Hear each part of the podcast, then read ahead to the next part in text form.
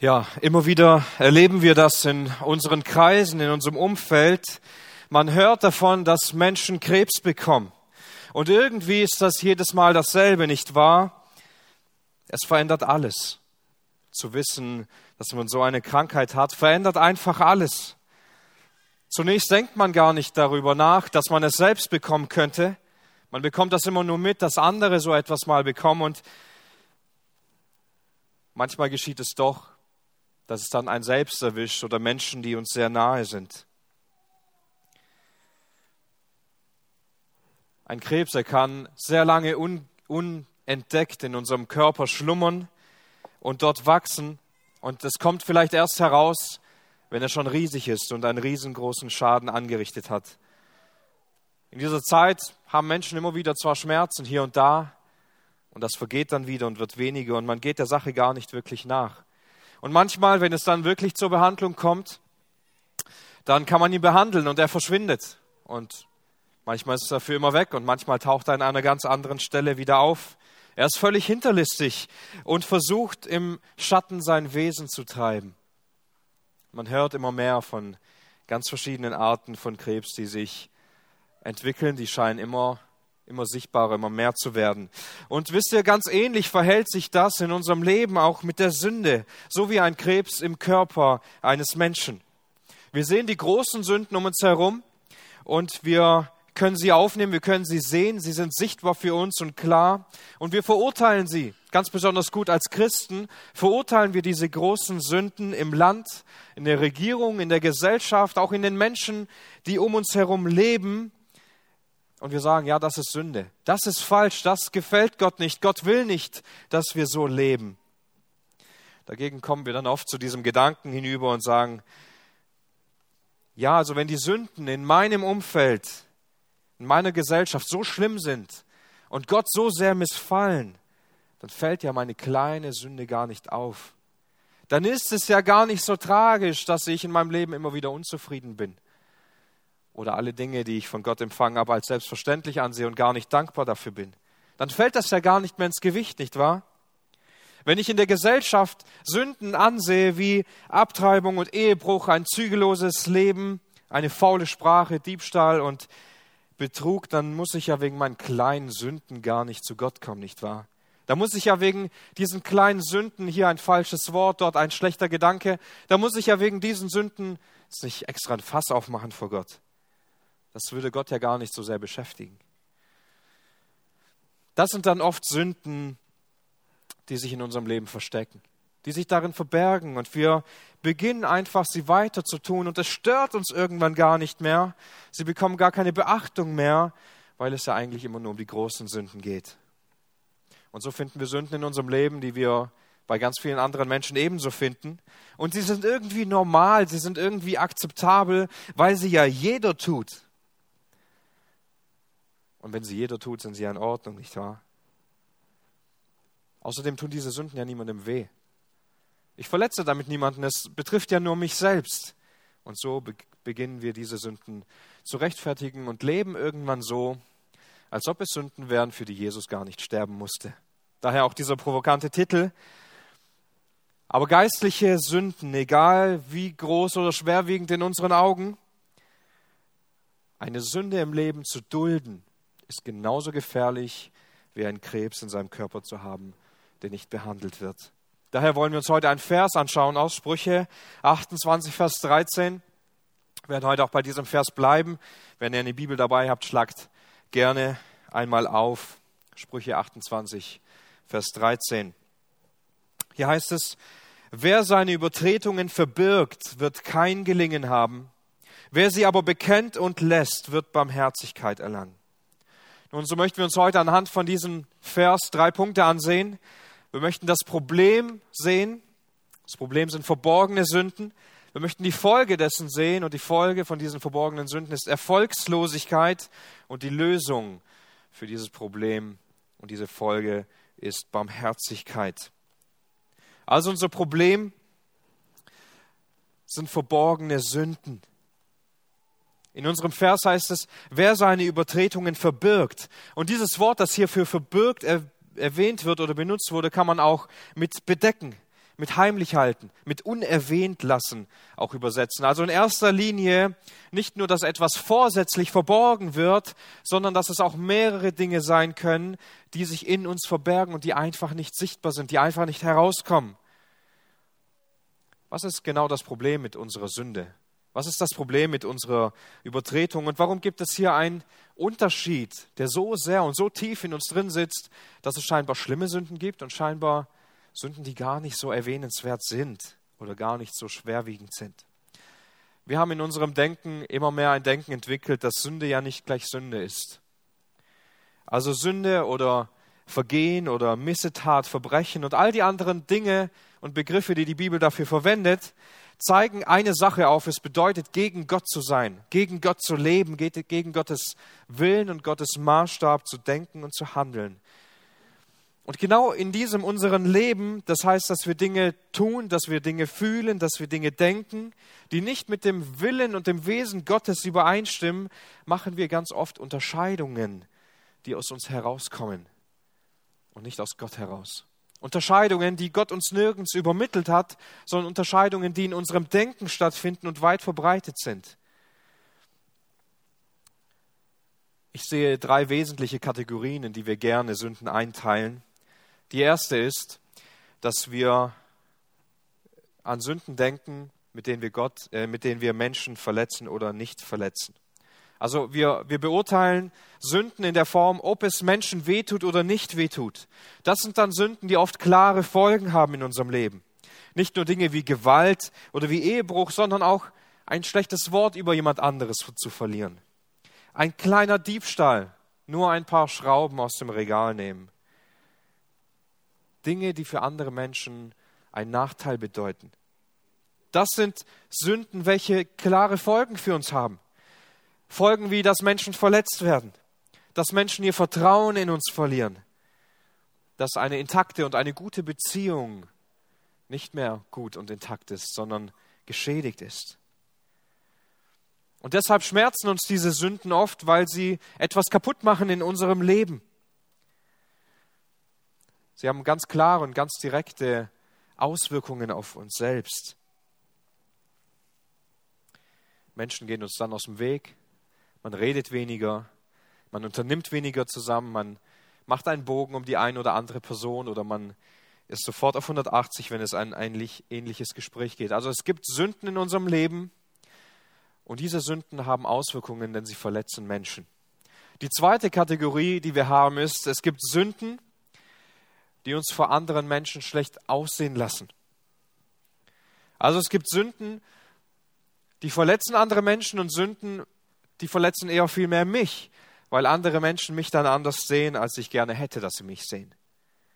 Ich schade diesen Menschen dann nicht aktiv mit dieser Sünde, aber ich schade meinem eigenen Bild, das ich mir aufgebaut habe. Also das, was Menschen von mir sehen können. Und deshalb wollen wir diese Sünde verheimlichen. Deshalb wollen wir nicht, dass diese Sünde herauskommt. Das sind dann Sünden wie sexuelle Unmoral, Pornografie, das sind Sünden wie Lügen, die dann nicht herauskommen sollen oder dass wir in all der Zeit unsere Zeit nur vergeudet haben und nichts Sinnvolles damit angestellt haben. Und wenn das dann die Menschen sehen können, dann tut das ein bisschen weh, weil wir doch nicht so gut sind, wie wir gedacht haben oder wie wir es weitergegeben haben. Das ist die zweite Kategorie und die dritte ist Sünden, die Gott entehren. Dann haben wir schließlich diese Sünden, die Gott entehren und wie sie deshalb nicht tun sollten. Und diese Art von Sünden sind letztendlich jede Sünde, die wir tun, aber sie birgt scheinbar für uns deutlich weniger Schaden in sich. Denn wäre das unsere treibende Kraft, dass wir nicht sündigen wollen, weil wir Gott damit entehren, würden wir es viel weniger tun. Wir würden es viel weniger tun.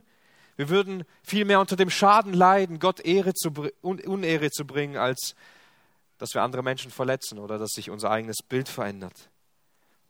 Und wenn es tatsächlich so ist, dass wir unsere Sünden bewerten und eine gewisse Stellung diesen Sünden geben in der Hinsicht, wie schlimm oder wie gut oder wie halbwegs schlimm sie ist, also wir entscheiden, wie schwerwiegend sie ist, wieso ist das dann so sehr ein Problem?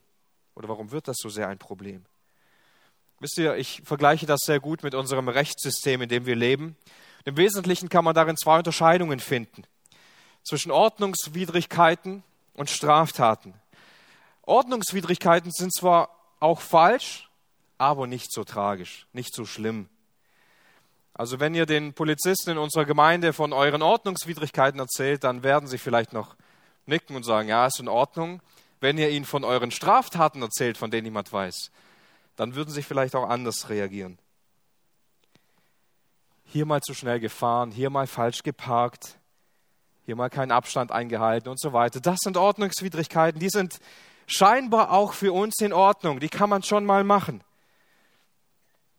Und das ist auch für die anderen meisten Menschen völlig in Ordnung, wenn man mal zu schnell gefahren ist oder falsch geparkt hat oder kein Parkticket gelöst hat. Aber dann gibt es die Straftaten, Körperverletzung, Diebstahl und so weiter. Und das sind dann wirklich, also das darf man auf keinen Fall tun. Also das ist nicht gut. Und das würde ich auch niemandem erzählen, weil da wird man wenig Zustimmung dafür finden. Dann gibt es eins auf den Deckel. Und genau so, wie dieses System funktioniert, schätzen wir oft meist unsere Sünden ein. Da gibt es wirklich diese schlimmen Sünden, die Sünden, die man auf keinen Fall tun sollte, also unsere Straftaten. Und das geht gar nicht. Und selbst hier schauen wir immer wieder in die Welt, in der wir leben und sagen, ja, das sind die Straftaten vor Gott. Das ist ganz schlimm. Das sollten wir auf keinen Fall tun. Und dann gibt es diese kleinen Sünden, diese Ordnungswidrigkeiten, die sind irgendwie schon in Ordnung, weil die macht ja irgendwie jeder. Die laufen ja irgendwie so mit in unserem Leben. Aber Gott sieht das nicht so. Bei Gott ist das nicht so. Gott sieht diesem Vergehen nicht so zu und sagt, Ordnungswidrigkeiten sind okay, tu einfach deine kleinen Sünden weiter und die großen, die werde ich wirklich richten. Wir teilen unsere Sünden in zwei Arten ein, in annehmbare Sünden und nicht annehmbare Sünden. Und wir haben angefangen zu richten und zu sagen, diese Sünde ist in Ordnung, die tue ich jetzt weiter, ich habe mich dafür entschieden. Und diese Sünde, die tue ich nicht mehr, weil die ist nicht annehmbar, die ist nicht in Ordnung. Also Sünden, mit denen wir irgendwie klarkommen in unserem Leben und Sünden, mit denen wir gar nicht klarkommen, Sünden, die wir nicht dulden können.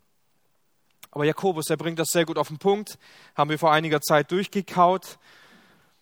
Er sagt in Jakobus 2, Vers 10, denn weil irgendwer das Gesetz, das ganze Gesetz hält, aber in einem strauchelt, ist aller Gebote schuldig geworden. Das können wir uns wie eine Kette vorstellen, die viele Glieder hat und egal wo dieses eine Glied durchtrennt wird, fällt die ganze Kette zusammen, bricht die ganze Kette auseinander. Da, wo wir ein Gebot Gottes übertreten haben, sind wir Gesetzlose geworden. Nicht Menschen, die ordnungswidrig waren, sondern Straftäter, Verbrecher, nur weil wir ein Gebot, so klein es auch gewesen sein mag, nicht gehalten haben. 99 Prozent gehaltenes Gebot Gottes reicht nicht aus, um gerecht zu sein.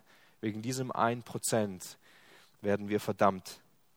Gott definiert Sünde und nicht wir, die wir sie tun. Und eine Sache ist bei jeder Sünde gleich. Sünde trennt uns immer, immer von Gott.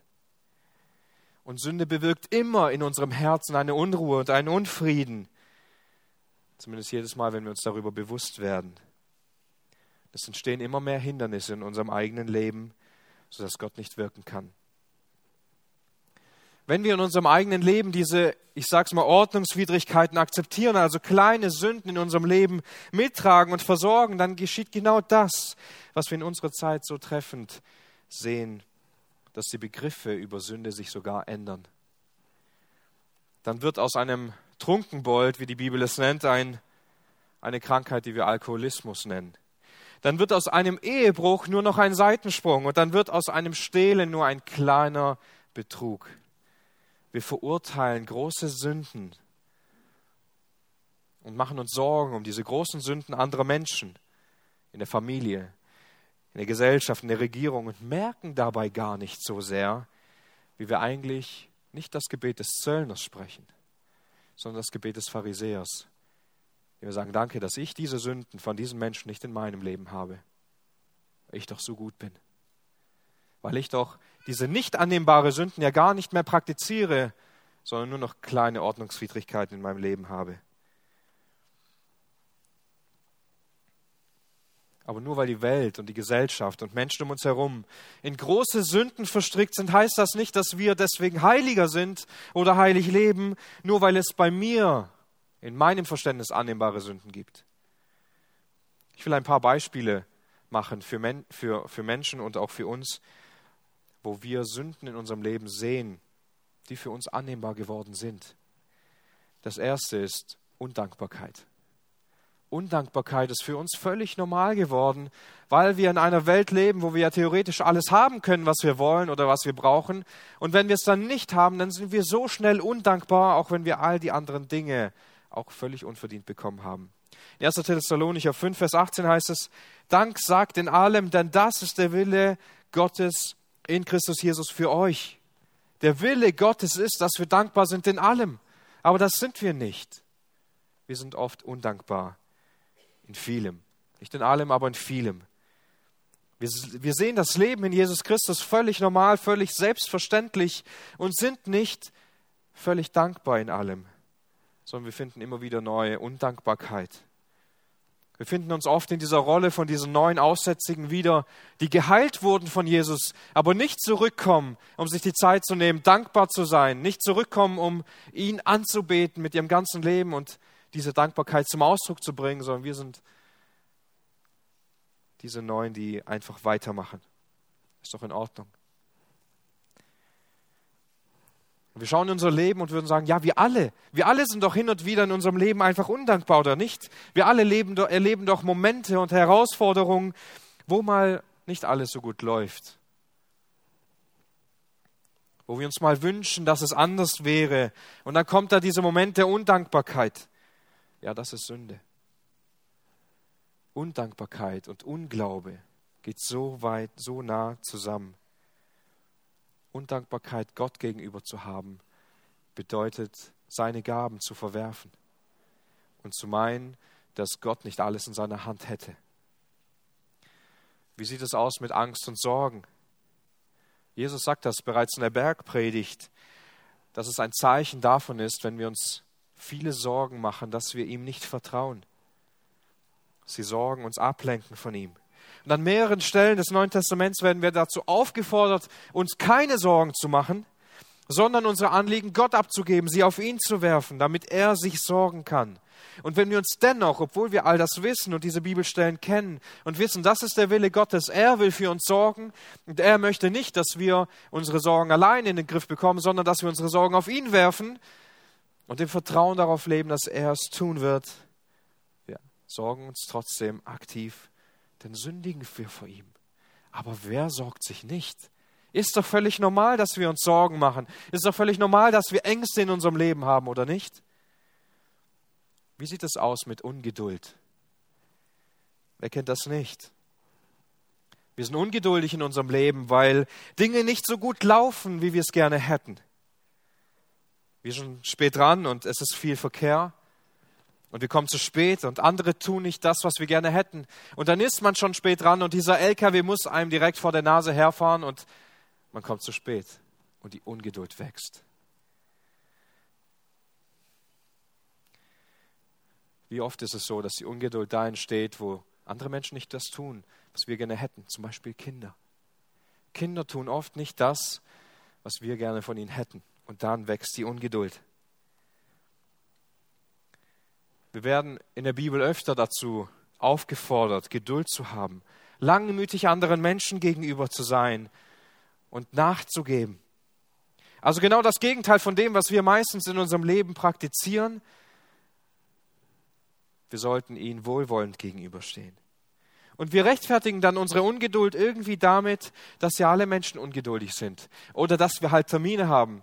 Oder dass wir das und das ausgemacht haben und daran wird sich nicht gehalten.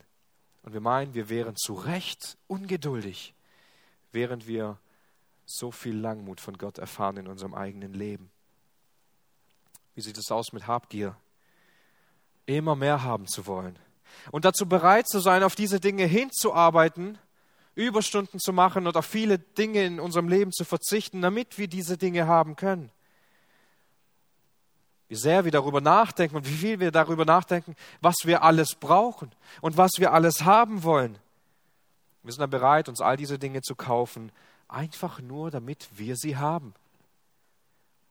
Die Bibel nennt Habsucht auch Götzendienst in Kolosser 3, Vers 5. Während Paulus Sünden auflistet, erwähnt er, dass unsere Habsucht Götzendienst ist.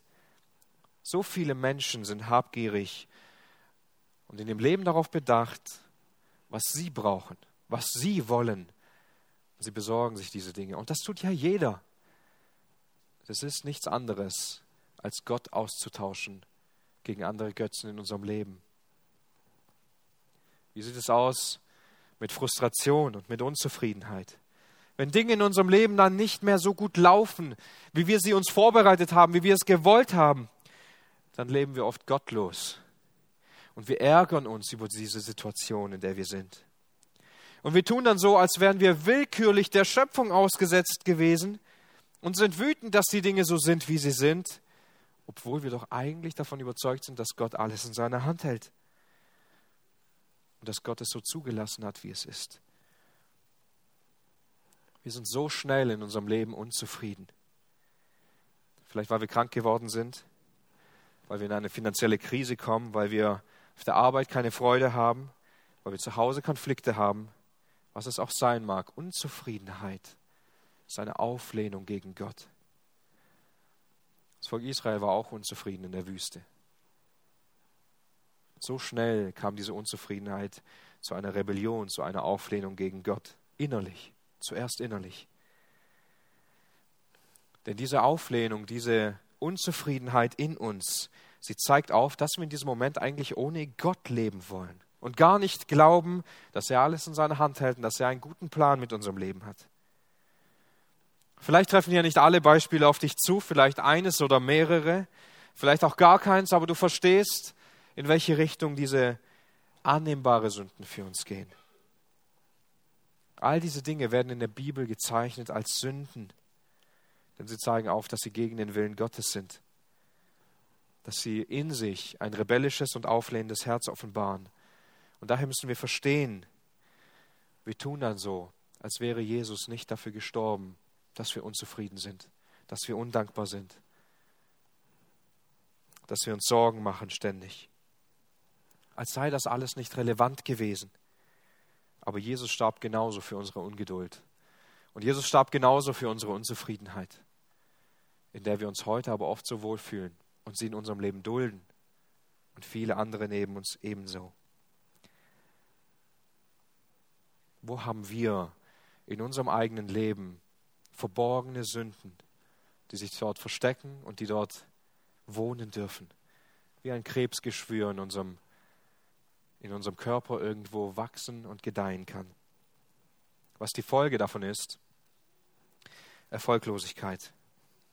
Sprüche 28, Vers 13 zeigt uns nicht nur, dass es verheimlichende Sünde gibt, in deinem und in meinem Leben, sondern auch, was die Folge von dieser Sünde ist, die wir gerne verheimlichen, die wir verbergen. Und diese Folge ist Erfolglosigkeit. Wer seine Übertretungen verbirgt, wird kein Gelingen haben. Es wird kein Gelingen, es wird kein Erfolg für diese Sünde in unserem Leben geben.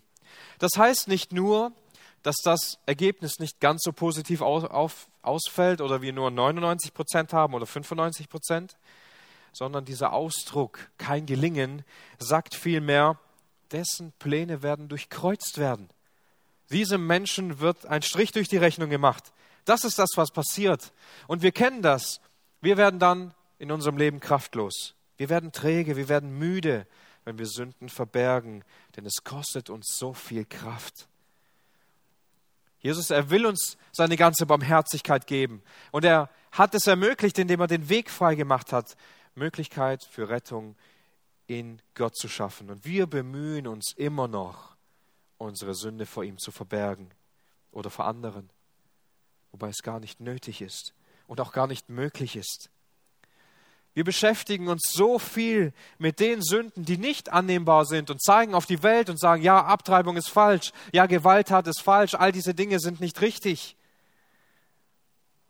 Aber die Sünden, die uns schlecht aussehen lassen, die Sünden, mit denen wir andere Menschen verletzen, die versuchen wir schön zu verbergen. Aber lasst uns nicht vergessen, auch diese kleinen Sünden, sie lähmen uns vor Gott, sie trennen uns vor Gott. Sie machen uns das Leben schwer und rauben uns alle Kraft, sodass wir geistlich gesehen nur ganz schwer und schleppend vorankommen. Ich erinnere mich noch sehr gut an eine Gelegenheit in meinen Teenie-Jahren. Wir durften einmal mit Jakob äh, im Bus mitfahren und haben unsere Fahrräder hinten reingeworfen und er hat uns rausgelassen irgendwo am Bodensee und ist noch einige, viele Kilometer, 50 oder so weitergefahren. Und wir hatten die Aufgabe, dorthin zu kommen, wo er äh, sich gemütlich gemacht hat am Strand und wir mussten mit den Fahrrädern da hinfahren. Und ähm, ich hatte ein Problem mit meinem Fahrrad und zwar die Bremse war immer angezogen, die hat sich irgendwie nicht gelöst. Und für mich waren die ersten Stunden so schwer, schleppend voranzukommen. Und wir konnten die Bremse irgendwie nicht anders einstellen, also haben wir sie einfach weggemacht. Und ähm, dann ging es gut. Ich bin richtig gut vorwärts gekommen, aber ich konnte nicht mehr bremsen. Also ähm, musste ich mir was überlegen und habe immer meinen Fuß zwischen der Gabel und dem Reifen reingedrückt, wenn ich bremsen musste, bis es dann irgendwann ging. Und so sind wir 50 Kilometer gefahren. Es ging irgendwie. Aber genauso ist es mit unseren Sünden, die wir in unserem Leben haben. Sie bremsen uns andauernd und wir kommen in unserem Leben nicht vorwärts. Und während wir versuchen, irgendwie damit klarzukommen, wann sie uns bremsen soll und wann nicht, und versuchen, irgendwie sie einzustellen, es funktioniert nicht. Sie wird uns immer bremsen. Sie wird uns immer aufhalten. Sie muss in unserem Leben demontiert werden. Sie muss in unserem Leben rausfliegen, damit es nichts gibt, was uns bremsen kann. Damit der Heilige Geist uns wirklich ziehen kann, uns wirklich leiten kann, uns gebrauchen kann. Denn diese Dinge, sie trüben immer unsere Sichtweise auf Gott und bremsen uns. Die Folge dieser Sünden in unserem Leben ist Erfolglosigkeit, denn dadurch bewegt sich nichts in unserem Leben. Dadurch kommen wir kaum noch voran. Wenn wir dann die Bibel lesen, dann sind unsere Gedanken so schnell wieder bei den anderen Dingen, die uns beschäftigen, bei unserer Unzufriedenheit, bei den Kindern, die unsere Ungeduld hervorbringen oder bei der Unzufriedenheit und den Sorgen und der Habgier, all die Dinge, die uns beschäftigen. Wenn wir dann entscheiden müssen, ob wir jetzt zum Gebet in die Gemeinde gehen, dann sind wir ganz schnell dabei, unsere Zeit doch wieder einzuteilen, weil die anderen Dinge nun mal heute wichtiger sind. Und während wir dann beten und Gott all die Dinge sagen wollen und ihm dankbar sein wollen, verbietet es uns unsere innere Undankbarkeit und Ungeduld. Und wir können Gott nicht einfach so loben und preisen, und viel Zeit dafür nehmen, weil uns diese Dinge einfach daran hindern. Wir wollen Ruhe und, Ruhe und Geborgenheit in unserem Alltag und finden doch oft Ungeduld und Frustration und suchen unseren, unsere innere Ruhe nicht bei dem Herrn, sondern in den Medien. Wir merken das doch immer wieder neu, nicht wahr? Wir können diese Dinge auf Dauer gar nicht praktizieren. Wir können sie gar nicht dauerhaft rechtfertigen, weil sie uns immer vom Herrn wegdrängen. Weil wir im Herzen wissen, diese Dinge sind nicht annehmbar. Sie sind nicht in Ordnung. Sie belasten uns und sie rauben uns die Kraft, die wir brauchen. Und dann wundern wir uns irgendwann stark in unserem Leben, dass wir gar keine Motivation haben, dass wir schwach geworden sind, dass wir kein Verlangen haben, zur Ehre Gottes zu leben. Und wundern uns, warum wir dann in unserem Herzen kein Verlangen danach haben, all die kleinen Momente in unserem Leben zu nutzen, um Gott anzubeten. Unseren Alltag so zu strukturieren, dass wir Zeit haben, in seinem Wort zu lesen. Und sehen in unser Leben und sehen ein schweres Herz, wenn es darum geht, Gottes Wort zu studieren und ihn zu lieben. Die Sünden, sie trennen uns vor Gott, sie sind nicht annehmbar. Es ist eine innere Lüge, die wir uns einreden. Jesus sei nicht dafür gestorben oder wir tun zumindest so. Als wäre es keine große Sache, wenn wir all die großen Sünden sehen. Es ist eine große Sache. Jesus starb nicht nur für 99 Prozent der Sünden, er starb für 100 Prozent. Und deswegen muss auch deine Sünde nicht nur zu 99 Prozent vor Gott bekannt werden und in Ordnung gebracht werden, sondern vollständig, damit unser Herz immer wieder neu gereinigt und ausgerichtet wird von unserer Trägheit. Was uns zum dritten Punkt führt, die Lösung, Barmherzigkeit. Wir haben uns die heimlichen Sünden angesehen, Sünden, die wir verbergen, und haben uns angesehen, dass die Folge dessen auch Erfolgslosigkeit ist, wir in unserem Leben ständig ausgebremst und träge werden und jetzt wollen wir uns ansehen, dass diese verborgene Schuld vor Gott, wie sie bekannt werden kann und wie wir uns von ihr abwenden können, damit Gott uns seine große Barmherzigkeit zuteil werden lässt. Wer seine Übertretungen verbirgt, wird kein Gelingen haben, wer sie aber bekennt und lässt, wird Barmherzigkeit erlangen. Also es geht hier nicht nur darum, dass wir unsere Sünden bekennen sollen, dass wir sie vor Gott nennen sollen, sondern auch, dass wir uns von ihr abwenden sollen, dass wir sie nicht mehr tun sollen. Und lasst uns diese zwei Dinge einmal genauer ansehen, damit wir auch sehen, wie sehr sie im Kontrast zum Verheimlichen unserer Schuld stehen. Zunächst bekennen. Das Erste, was der Text sagt, ist, dass wir unsere Sünden bekennen sollen, also die Tat, die Handlung oder die Gedanken, uns einzugestehen und sie vor Gott zu nennen. Wenn also verbergen bedeutet, seine Schuld zu verstecken oder sie zu bedecken, dann bedeutet bekennen, die Schuld aufzudecken, sie sichtbar zu machen, was wir vorher unsichtbar machen wollten. Wenn es also nicht so ordentlich zu Hause aussieht, können wir einfach eine Decke nehmen und sie darüber legen und meinen, Gott würde nicht dann sehen, was da unter der Decke liegt. Aber die Sünden vor Gott zu bekennen, bedeutet diese Decke wegzunehmen und jede einzelne Unordnung vor ihm zu bekennen. Denn irgendwann, auch wenn wir meinen, all das wäre nicht mehr da, ich habe ja meine Decke darüber gelegt, brauchen wir etwas, was darunter ist. Stolpern wir darüber. Es ist notwendig in unserem Leben, da wo wir etwas versteckt haben, da wo wir etwas verborgen haben, das aufzudecken. Bekennen bedeutet nichts anderes, als die Sünde genau so zu nennen, wie Gott sie nennt. So über die Sünde zu sprechen, wie Gott darüber spricht. Das ist dann der Moment, in dem wir mit leeren Händen vor Gott treten und diese Sünde nicht mehr rechtfertigen und nicht mehr erklären, ja, meine Ungeduld wegen den Kindern und ich bin unzufrieden, weil ich wollte das eben so und so haben und es ist nicht so gelaufen und ich bin undankbar, weil wegen den anderen. Unsere Sünde vor Gott genauso präsentieren, wie Gott sie sieht, das ist sie zu bekennen. Wir können Gottes Barmherzigkeit erst dort wirklich empfangen, wo wir schwach und elend vor ihm sind. Wo wir das erkennen, dass wir ihm nichts zu bringen haben. Wo wir erkennen, dass er in unsere Herzen hineingeleuchtet hat und uns aufgezeigt hat, was dort nicht stimmt. Gnade brauchen wir da, wo wir etwas falsch gemacht haben. Und das wird im Bekenntnis so sehr sichtbar. Denn hier müssen wir sagen, Gott, du hast recht. Ich habe es erkannt. Ich bin ein Sünder vor dir. Meine Undankbarkeit ist ein wirkliches Rebellieren gegen dich. Meine Unzufriedenheit habe ich nur, um meinen Egoismus aufrechtzuerhalten. Meine Zeitverschwendung ist eine fatale Folge durch mein eigenes faules Herz und meine Sorgen kommen durch Mangel an Gebet und Vertrauen zu dir. Und wenn wir diese Dinge bekennen und immer wieder neu, sobald wir sie entdecken in unserem Leben, bitten wir Gott genau darin um Vergebung, weil wir uns dieser Schuld bewusst werden. Und weil wir merken, ich brauche nicht nur einmal einen Retter, der mich retten kann, damit ich im ewigen Leben bei Gott sein kann, sondern ich brauche meinen Retter immer, der mir aufzeigt, dass ich ihn brauche. Lasst uns deshalb unsere Schuld bewusst werden und sie so nennen, wie Gott sie nennt, ihm Recht geben, ihn darum bitten, uns diese Schuld zu vergeben. Aber nicht nur das, sondern sie auch zu lassen.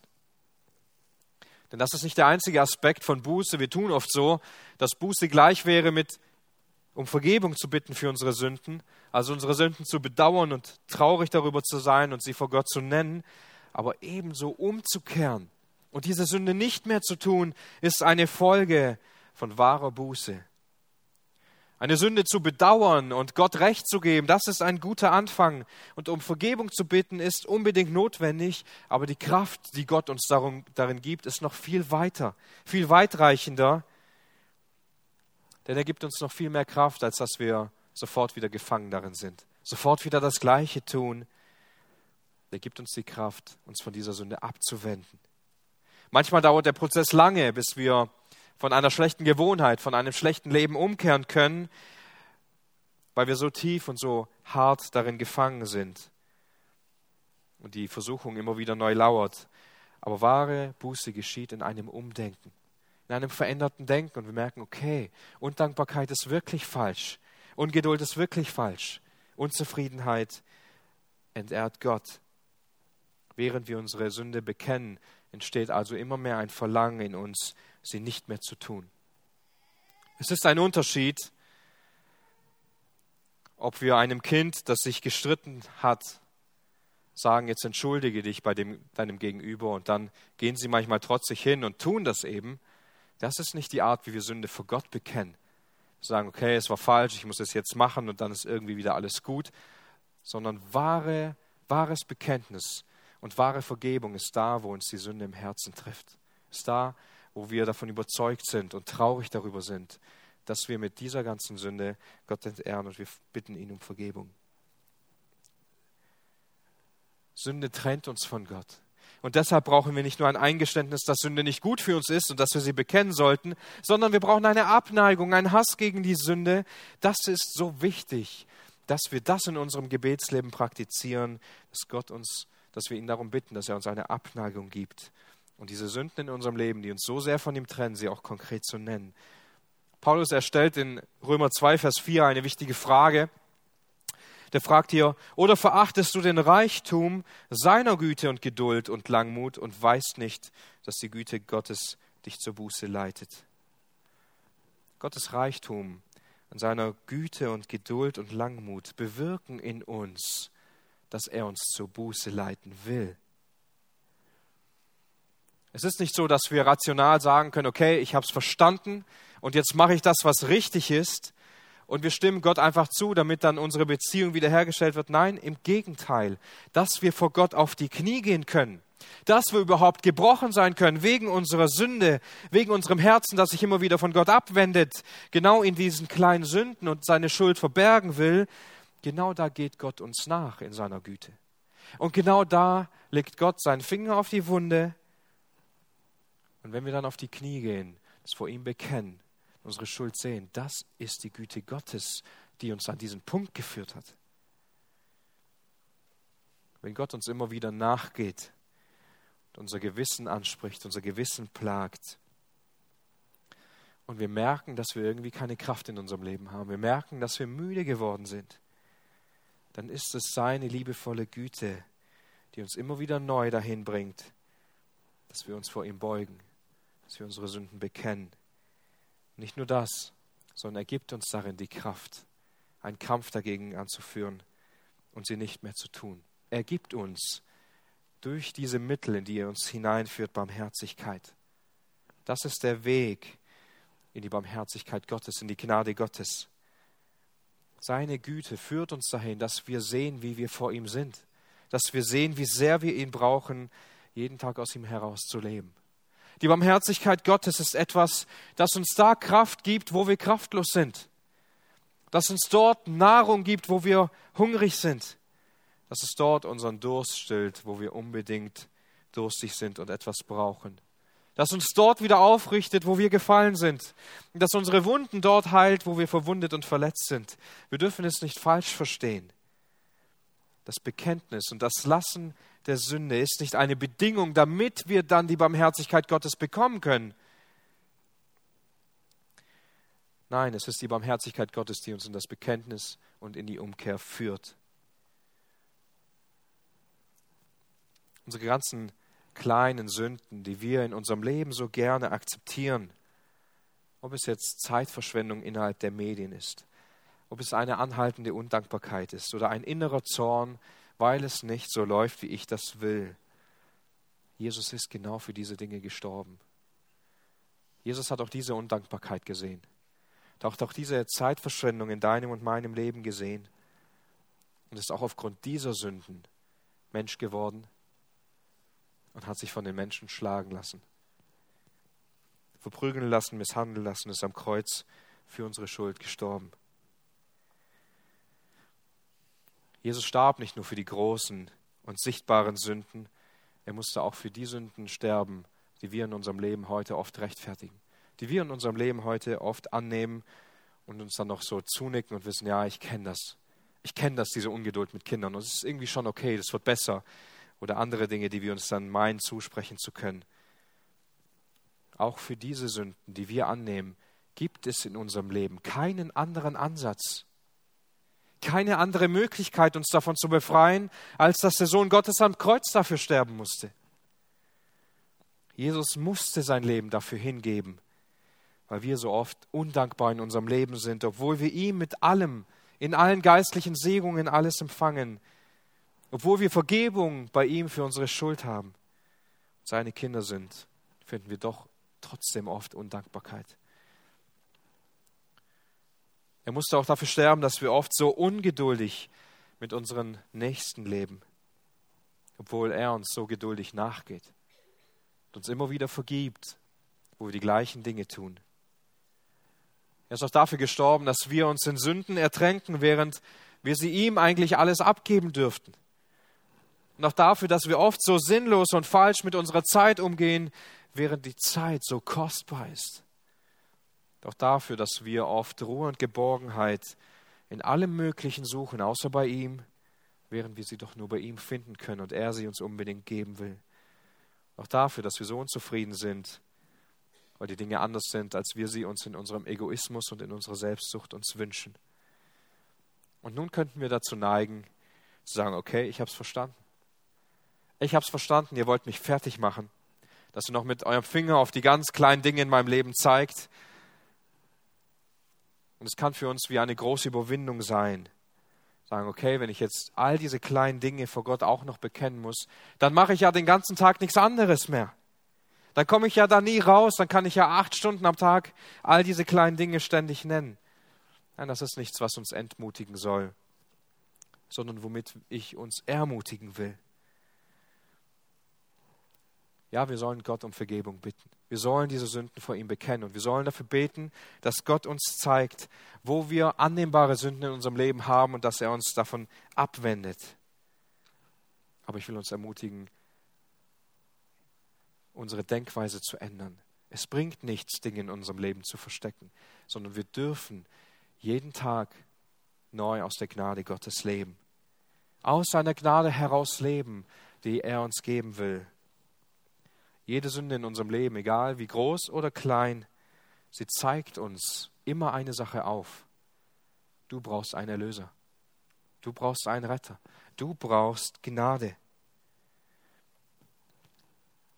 Und es ist kein Erlöser, der einmal kommt und dann sagt, okay, aber jetzt lass mich in Ruhe, ich helfe dir nicht noch einmal, sondern es ist ein Erlöser, der in dir leben will, der in dir wirken will, der dir liebevoll und fürsorglich erscheint. Lasst uns jeden Tag neu seiner Gnade heraus leben, weil er es uns so reichlich gibt. Und nicht sinnlos irgendwo in unserem Leben unsere Sünden verstecken, wo wir es eigentlich gar nicht können. Noch diese Dinge hindern uns daran, dass Gott in unserem Leben verherrlicht wird. Und so möchte ich noch abschließend drei Verse aus 1. Korinther 6 lesen, Vers 9 bis 11 wo uns aufgezeigt wird, welche Stellung wir in Christus haben, wenn uns vergeben ist. 1. Korinther 6, Vers 9. Oder wisst ihr nicht, dass Ungerechte das Reich Gottes nicht erben werden? Irrt euch nicht. Weder Hurer, noch Götzendiener, noch Ehebrecher, noch Weichlinge, noch Knabenschänder, noch Diebe, noch Habsüchtige, noch Trunkenbolde, noch Schmäher und noch Räuber das Reich Gottes erben. Und solches sind einige von euch gewesen. Aber ihr seid abgewaschen. Aber ihr seid geheiligt. Aber ihr seid gerechtfertigt worden in dem Namen des Herrn Jesus und durch den Geist unseres Gottes. Lasst uns in dieser Stellung leben. Früher waren diese Sünden unsere Identität. Wir waren all diese Menschen, die nur dafür gelebt haben, die sich darauf konzentriert haben. Und wir waren diese Menschen, die durch ihr Leben nicht in den Himmel kommen können, weil sie uns ausgemacht haben, weil sie unsere Identität waren. Wir waren die Menschen, die keine Möglichkeit hatten, zu Gott zu kommen. Aber, das ist das größte Wort eigentlich in diesem in diesen Versen, aber ihr seid abgewaschen. Ihr seid jetzt Heilige. Ihr seid gerecht gesprochen vor Gott. Der ganze Schmutz, den wir in unserem Leben hatten, der ist abgewaschen. So sieht Gott uns als sauber. Gott sieht uns als Heilige, als gerechtfertigt, wenn wir Vergebung in Jesus Christus haben, wenn er unser Retter ist. Das ist vielleicht nicht die Art, wie du und ich unser Leben beschreiben würden abgewaschen, heilig, gerecht. Aber das ist das, was Gott in uns sieht, wenn Jesus dein und mein Retter ist. Und ich möchte uns ermutigen, aus dieser Gnade heraus zu leben, uns immer mehr nach dieser Güte und Gnade Gottes auszustrecken, danach zu trachten, dass er für all unsere Sünden gestorben ist, dass wir aus dieser Gnade heraus leben und nicht zulassen, dass uns diese kleinen Sünden, die wir in unserem Leben so oft aufnehmen, so oft wahrnehmen, dass diese Sünden uns nicht ähm, ausbremsen, sondern vielmehr, dass wir sie bekennen können, dass wir Gnade dafür finden und dass wir immer wieder neu diese Hindernisse überwinden durch die Gnade Gottes, um ihn in allem zu verherrlichen. Amen.